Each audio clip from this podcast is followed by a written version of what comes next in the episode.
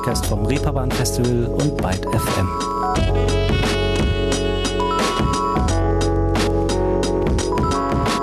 Guten Tag alle miteinander.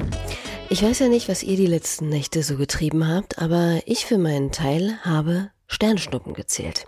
Und ich meine jetzt wirklich nicht nach Sternschnuppen gesucht und vielleicht mal eine entdeckt, während mir der Nacken da völlig steif geworden ist, sondern tatsächlich gezählt. So viele sind da umhergerauscht.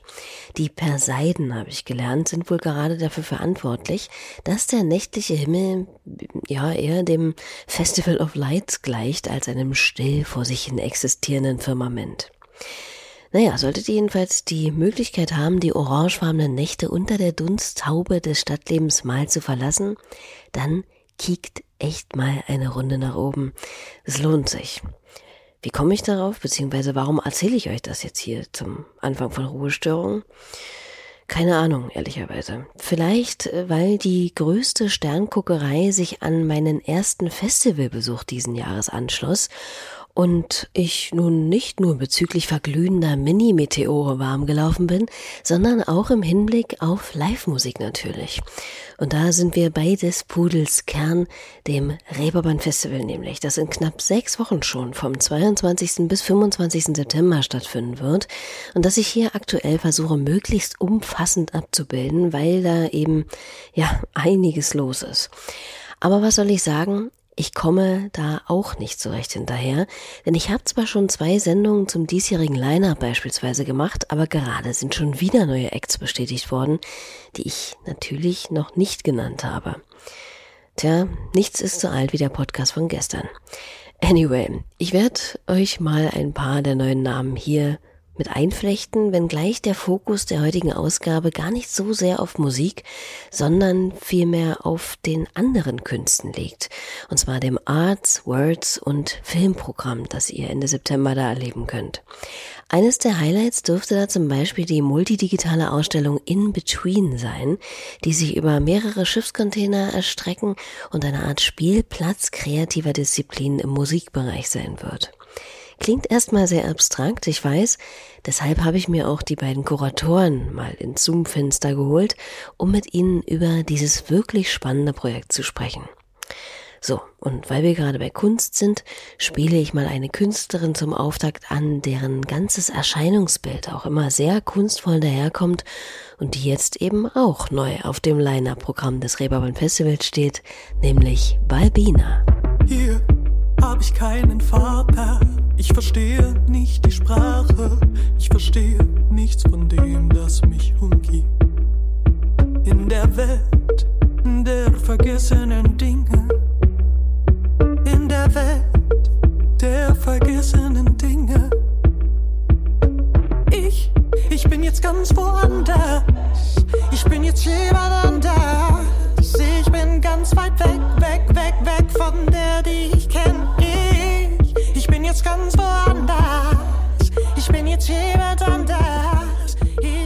Berliner Musikerin Balbina, über deren Teilnahme sich gewiss einige freuen werden.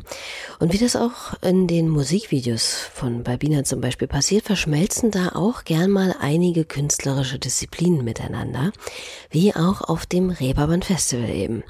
Unter den thematischen Schwerpunkten popkultureller und zeitgenössischer Inhalte, die sich vor allem um Diversität bzw. Keychange und Nachhaltigkeit drehen, gibt es da auf St. Pauli und in der Neustadt einiges an bildender und darstellender Kunst, dem gesprochenen Wort oder eben Film zu sehen.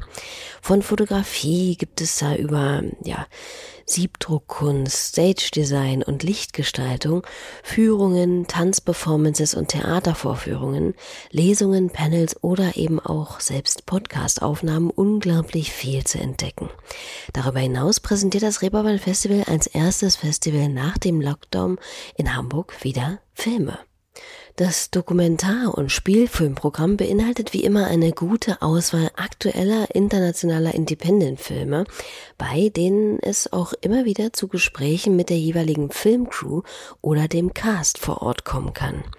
Zum Beispiel bei der deutschlandweiten Filmpremiere der Dokumentation über die Sparks Brothers, Ron und Russell Mayle, in der es um den immensen, jahrzehntelang andauernden Einfluss auf die Popkultur dieser ziemlich irrwitzigen Charaktere geht. Und wo wir gerade bei Filmen sind, auch sehenswert dürfte meiner bescheidenen Meinung nach der Streifen No Ordinary Men sein, den man sich während des Festivals ansehen kann. Denn da dreht sich alles um die ja wirklich erstaunliche Geschichte des amerikanischen transmaskulinen Jazzmusikers Billy Tipton.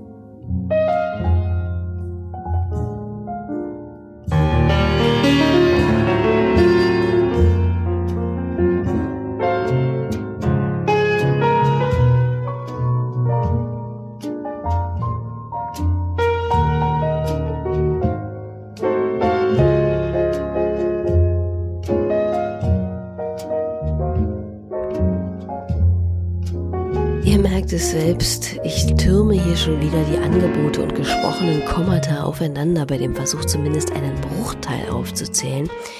Und ich weiß jetzt schon, dass mir das eh nicht gelingen wird, aber ja, deshalb vielleicht besser weiter schlaglichtartig ein paar konkrete Rosinen für euch bevor wir zu In Between kommen.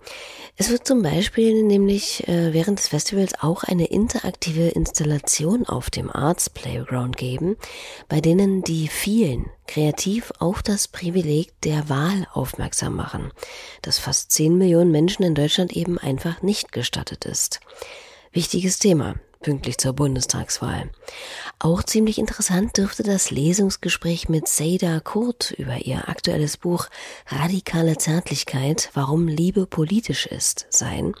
Oder auch aus der Sparte Word die Veranstaltung Kein Poetry Slam, die von David Friedrich moderiert wird und Prosa, Comedy oder Impro jenseits der gängigen Wettbewerbsregeln oder ja scharf zugespitzten fünf Minuten vereint eventuell ein klein wenig nischiger, wobei das heutzutage auch schon fraglich ist, geht es bei Talk Surviving Comics, EinzelkämpferInnen oder Popkollektive zu, wo unter anderem der Frage nachgegangen wird, ob das Genre seinen Durchbruch in die Hochkultur geschafft hat oder wie sehr Comicstrukturen noch von männlichen Geek und Mackertum geprägt sind.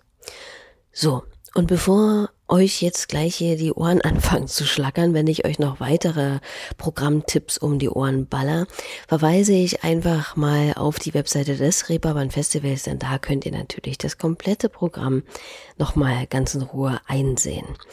Im Kunstbereich finde ich, wie gesagt, die bereits angekündigte Ausstellung In Between ja ganz spannend, die gemeinsam mit dem audiovisuellen Künstlerkollektiv Lichtgestalten umgesetzt wird.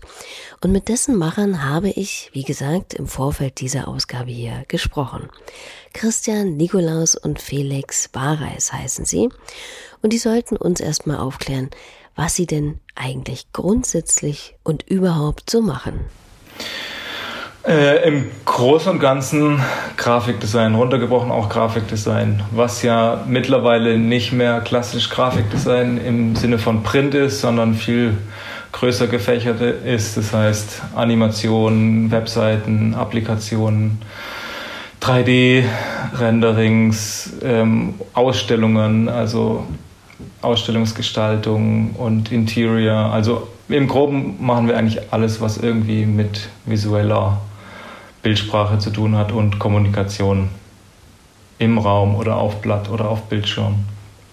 Genau, und kennengelernt haben wir uns im Studium an der Akademie der Bildenden Künste in Stuttgart und da zusammen, ich glaube, 14 Semester studiert, recht lang, ähm, was aber auch gut und wichtig war meiner Meinung nach, weil wir uns parallel äh, zum Studium schon in in die weite Welt hinausgeworfen haben und äh, reale Projekte umgesetzt haben, auch viele dann zusammen, was dann eigentlich schon im Studium der Grundstein für die Gründung unseres Studios war, was wir 2018 gegründet haben. Genau, mit Sitz in Stuttgart. Felix ist in Stuttgart und ich in Hamburg.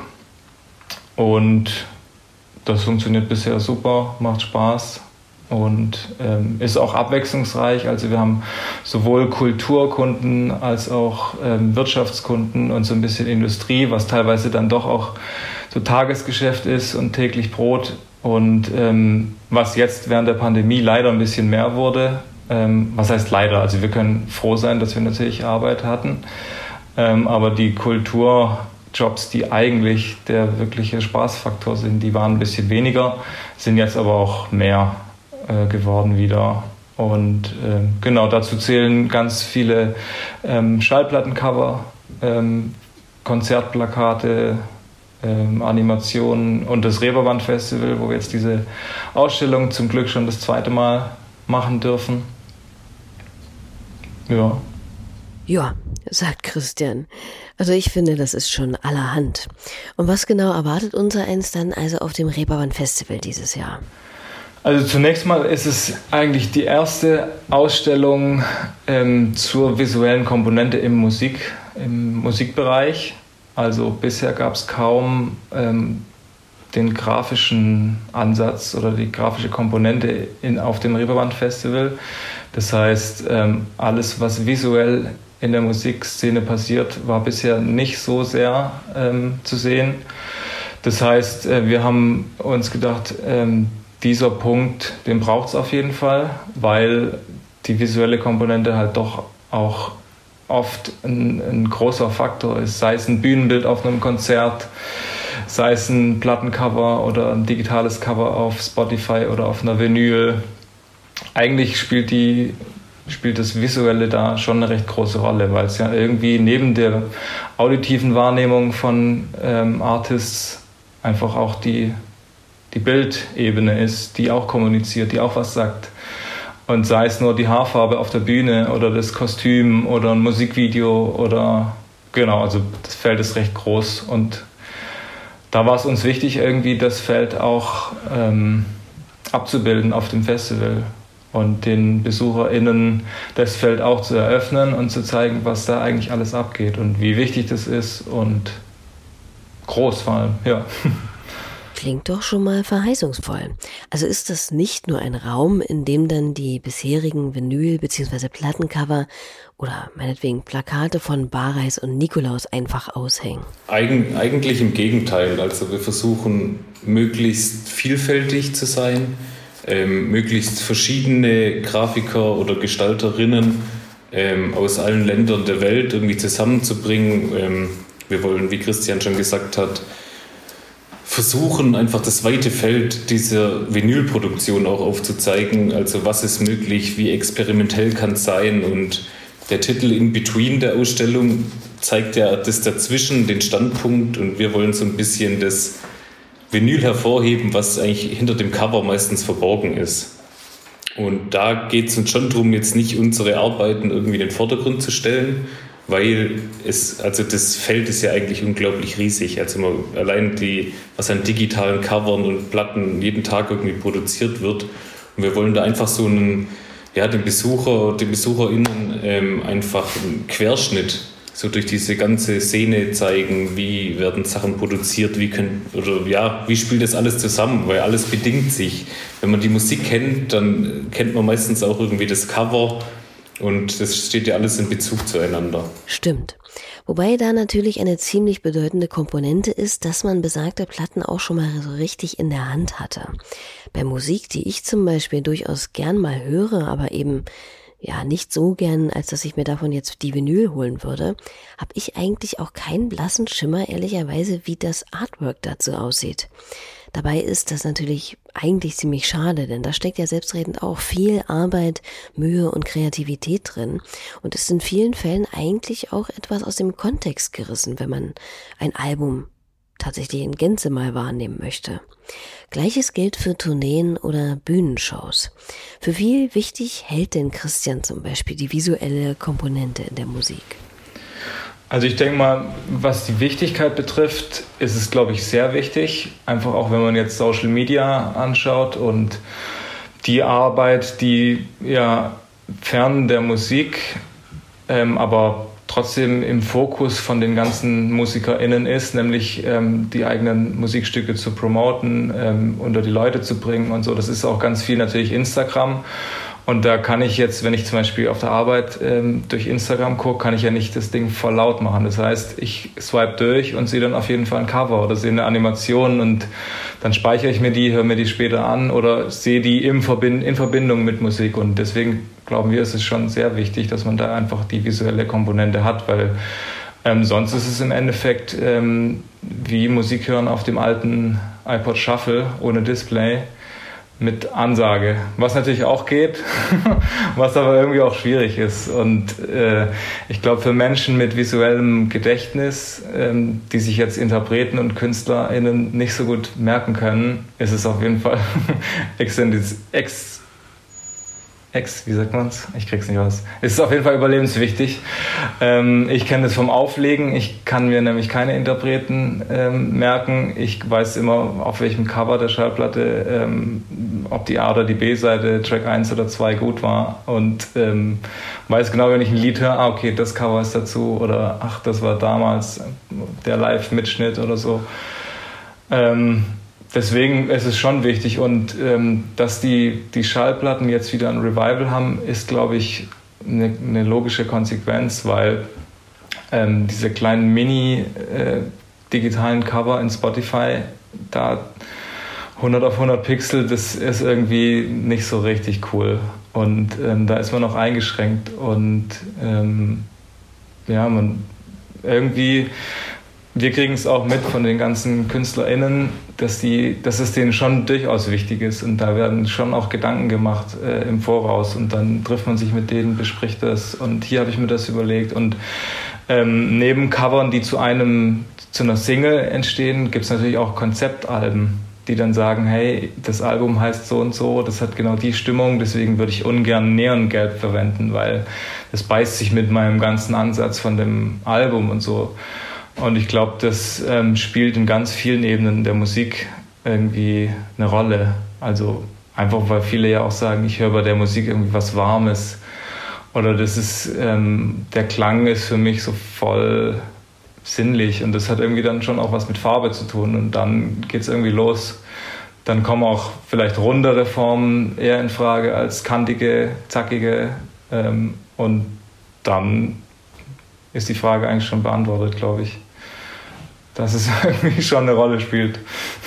Ziemlich gut zusammengefasst, finde ich. Und wenn wir jetzt schon da beim Thema sind, was sind denn so für Felix und Christian ganz besondere Exemplare an gelungener Bühnenshow oder aber Plattendesign? Felix? Also ich bin jemand, der auf ganz viele Konzerte geht, nicht unbedingt auch wegen der Musik, sondern auch immer wegen den Bühnenshows. Und da ist auf jeden Fall so Madonna, glaube ich, so mit das Krasseste, was an Bühnenshows, glaube ich, so geht. Also vom Aufwand und so ist es so irgendwie in einer Reihe mit Rammstein gefühlt von den Bühnenshows. Und ich glaube, ja, das ist auf jeden Fall was, was man sich auch angucken kann, wenn man die Musik nicht so äh, mag, weil das einfach super krass inszeniert ist und krasse Geschichten erzählt, einfach äh, über das ganze Konzert hinweg. Und Christian, vielleicht ein Beispiel für eine Platte? Also ich hatte neulich ähm, das erste Mal, die Platte gibt es aber schon ganz lang. Ähm, ich wusste nicht, dass das funktioniert. Ähm, ähm, ich weiß gar nicht, wie es heißt, Hologrammschnitt. Also da ist auf der Vinyl so eine Art ähm, Hologramm reingeschnitten und ich glaube, wenn man das beleuchtet, äh, schwebt da, ich glaube, das ist die Titelmelodie von Star Wars, also dann schwebt da so wie im Raum halt dieses, dieser Stern oder dieses Raumschiff oder was. Also das fand ich, fand ich extrem so, weil es äh, auch Konzept, genau, das ist wieder jetzt der Bogen gespannt zu dem, was ich meinte mit Konzeptalbum. Das macht natürlich extrem Sinn, vor allem im Kontext mit Star Wars, dass da dann so ein Hologramm im Raum schwebt und so. Das hat mich schon ziemlich geflasht, ja. Also das kann ich verstehen, dass man da ziemlich geflasht von ist. Habe ich mir nach unserem Gespräch auch gleich mal im Netz angeschaut und tatsächlich ist das schon echt cool. Etwas nerdy, aber ziemlich innovativ. Aber das sind natürlich auch noch andere, muss man sagen. Er hier ist zum Beispiel da immer sehr einfallsreich dabei.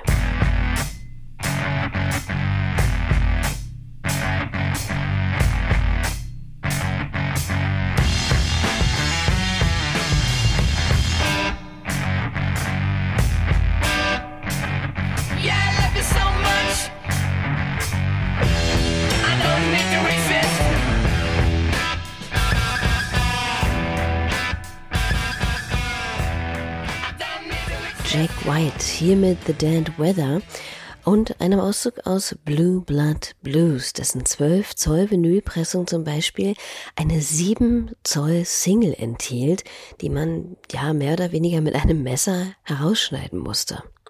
Oder die Flaming Lips. Die haben zehn Pressungen ihres ersten Albums aus der Heedy Friends Reihe einfach mit echtem Blut bekannter MusikerInnen gefüllt. Wirklich.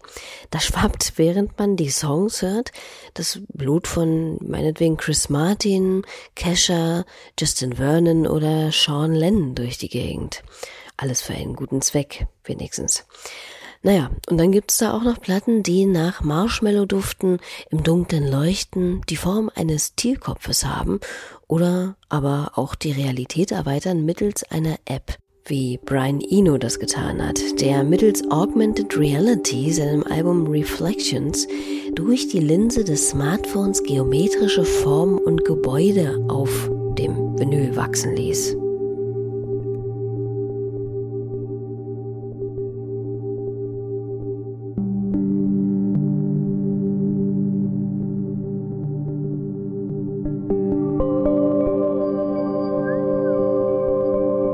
Möglichkeiten scheinen da jedenfalls unerschöpflich.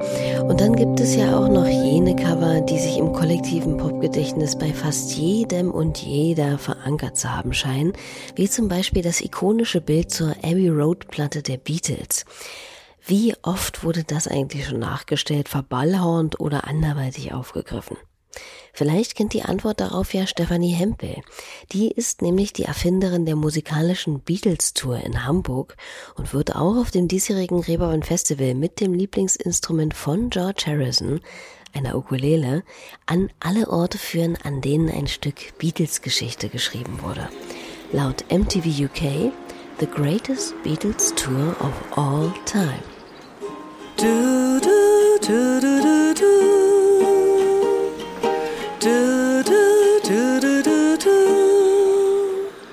There are places I remember all my life. Though some have changed, some forever, not for better. Some have gone, and some remain. All these places have their moments So könnte das klingen, wenn Stefanie Hempel mit euch durch Hamburg zu den Stationen der Fab vorschlendert. Ein Auszug ihres Beatles-Covers In My Life.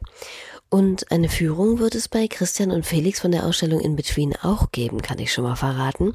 Doch zunächst erzählen Sie uns mal, was einen dort überhaupt erwartet, beziehungsweise wie man sich die Ausstellung ein bisschen konkreter vorstellen kann. Also wir, wir versuchen dieses Jahr ähm, ein bisschen Bezug auf das Partnerland Südkorea zu nehmen. Ähm, und in Südkorea war zumindest mein Eindruck, hauptsächlich in Seoul, das ist alles sehr laut und wild und ähm, überall hat es geblinkt und Neonlichter und Farben und aufgeregt und eigentlich kein Stillstand. Und das versuchen wir jetzt in der Ausstellung auch ein bisschen abzubilden in Form einer begehbaren Installation, würde ich es jetzt mal nennen. Also das ist die ganze Ausstellung findet in einem Containerkomplex statt aus ähm, sechs Überseeschiffscontainern und die sind quasi räumlich zu einem großen Raum ähm, zusammengestellt und in dem Raum wird es eine ähm, Bildschirmlichtinstallation geben, die wieder zerstückelt ist, aber dann wieder äh, ein Gesamtbild ähm, oder eine Anordnung an verschiedenen Bildern ergibt.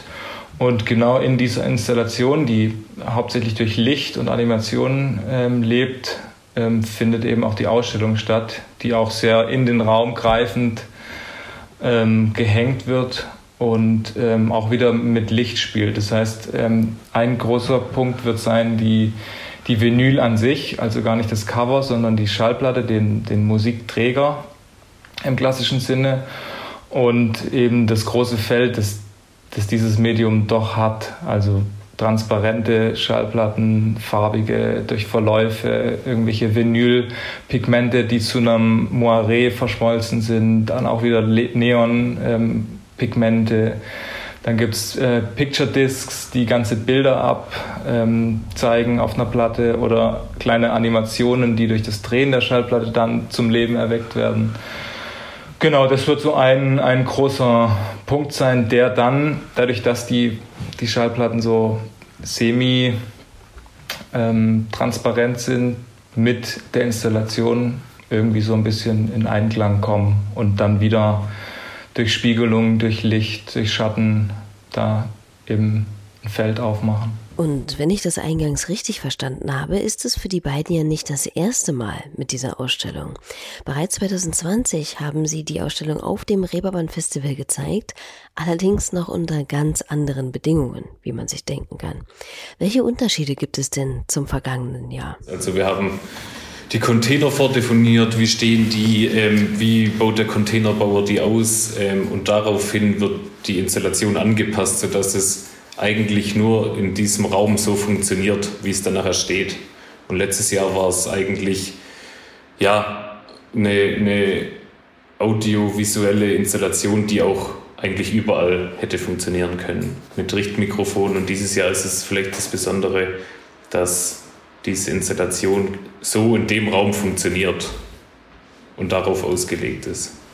Das war letztes Jahr ganz, das war letztes Jahr ganz witzig. Da war unser Konzept, ähm, dadurch, dass ähm, aufgrund von Corona nichts in die Hand genommen werden durfte und man da hygienemäßig voll aufpassen musste, hatten wir quasi die die Schallplattencover an der Wand platziert und ähm, mit einem Handy, mit so einem AR-Filter konnte man die Cover abfilmen bzw. draufhalten mit dem Bildschirm und dann ist auf dem Bildschirm halt ähm, eine Animation gewesen oder eine, also zusätzlicher Inhalt, sei es irgendwie das Musikvideo, aber auch mit Ton dann in dem Fall. Also letztes Jahr gab es dann da auch Sound.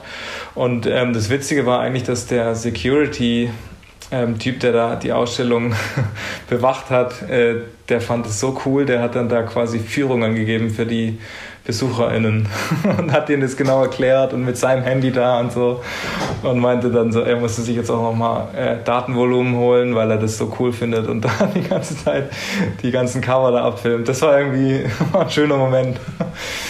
Tja, wenn wieder erwarten Talente durch Begeisterung wachgeküsst werden. Dieses Jahr kann man sich hingegen darauf freuen, dass die beiden höchstpersönlich am Start sind, um durch In-Between zu führen. Genau, das, das war dieses Jahr der Plan, ähm, dass es eine Art Kuratorenführung äh, geben wird ähm, an dem Samstag, äh, dem letzten Tag wo wir einfach ein, ja, also wir ein bisschen Einblicke geben, wie das Ganze geplant wurde, warum wir welche Exponate ausgewählt wurden, wie der ganze Raum an sich funktioniert mit der Installation, die mit den ganzen Materialien, die zum Teil transparent sind, zum Teil wieder äh, die Sicht verdecken, äh, spielen und ja, das machen wir auch zum ersten Mal. Deswegen, ähm, ich glaube, das könnte ganz interessant sein, ja, für Leute, die sich da einfach ein bisschen mehr dafür interessieren, was da dahinter steckt und ja, welche Ideen wir wie umgesetzt haben und vielleicht auch, ja. Das glaube ich auch. Ich war früher ja, muss ich sagen, immer nicht so eine Freundin von Führungen durch Ausstellungen oder Museen, weil ich immer irgendwie dachte, dass mich das ja irgendeiner völlig diffusen Freiheit berauben würde, wenn ich da nicht eigenmächtig rumlaufen und meinen Gedanken nachgehen kann. Aber tatsächlich ist es mir in letzter Zeit öfter so gegangen, wenn ich bei Ausstellungen war, dass ich entweder sehr dankbar über ein paar begleitende Worte war oder ein paar Hintergrundinformationen oder gewesen wäre, weil ich schon hier und da mal bei solchen ja, Spaziergängen dachte, was zur Hölle wollte der die Künstlerin mir damit sagen? Ja, da wäre es schön gewesen, eine Erklärung zu haben, denn es ist ja selten so, dass die Sachen sinnlos sind. So hat man vielleicht auch die Möglichkeit, Feinheiten wahrzunehmen, die man sonst auch eher übersehen würde und das Beste daran eigentlich, man kommt mit Menschen ins Gespräch.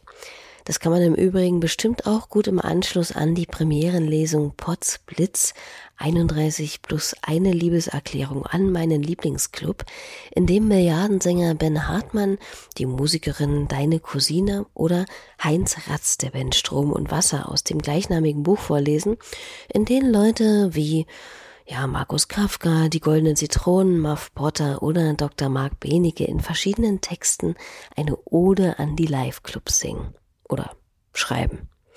Werden denn Christian und Felix sich auch unter Leute wagen und eine Runde drehen oder sind sie mehr oder weniger an ihren Container verankert? Äh, auf jeden Fall eine Runde drehen, mehrere. Mehr als letztes Jahr. letztes Jahr waren wir dann irgendwie doch ganz äh, fest getackert, mehr oder weniger, weil da dann irgendwie viel los war. Und dann haben noch äh, zwei Vorträgerinnen kurzfristig abgesagt. Und dann gab es so ein paar Zwischenfälle. Ähm, und dann hatten wir irgendwie gar nicht so richtig die Zeit, auch Konzerte anzuschauen, aber dieses Jahr wollen wir da auf jeden Fall das eine oder andere angucken. Und vielleicht kann man ja auch diese, diese Konferenz ein bisschen besser wahrnehmen, als das letztes Jahr da im ganz digitalen leider nur der Fall war. Ich glaube auch, dass es eher spontan äh, wird, wenn wir sagen, wir haben jetzt irgendwie den Abend frei oder können da auch mal weg und dann wird spontan ausgesucht, was wir uns angucken. Dann hat man vielleicht so diesen Moment, dass man wo landet, wo es dann doch ganz schön ist, wo man nicht damit gerechnet hätte. Und dieses Planbare ist ja auch ein bisschen, also es stresst einen ja mehr, als dass es Spaß macht. Ja, da ist was dran. Gerade wenn man eben nicht gemächlich von einer Bühne zur anderen dackelt, sondern in einem ganzen Stadtbezirk unterwegs sein und in einem derart dichten Programm abtauchen kann. Gibt es aber vielleicht dennoch schon ein Highlight im Kopf der beiden, das Sie unbedingt besuchen wollen? Also Rye X würden wir sehr gerne anschauen in der Elbphilharmonie. Ist mittlerweile ausverkauft schon. Ich hatte es aber frühzeitig Melena noch gesagt. Also den, den würde ich schon gern sehen, weil ich auch noch nie ein Konzert ähm, in der Elbphilharmonie gesehen habe.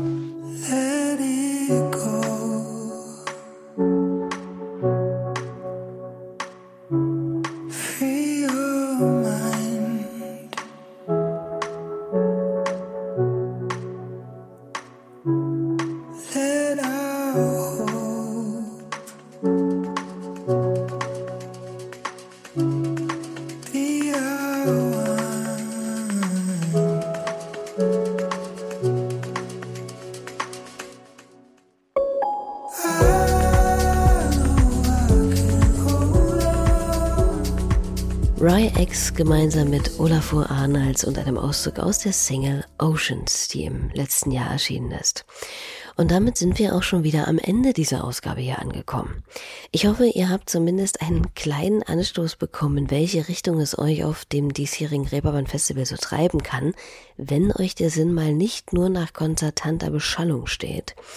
Ich werde auf jeden Fall bestimmt mal rumgeistern in den in-Betweens der Schiffscontainer und auch generell auf den Schauplätzen des Arts, Worlds und Filmprogramms.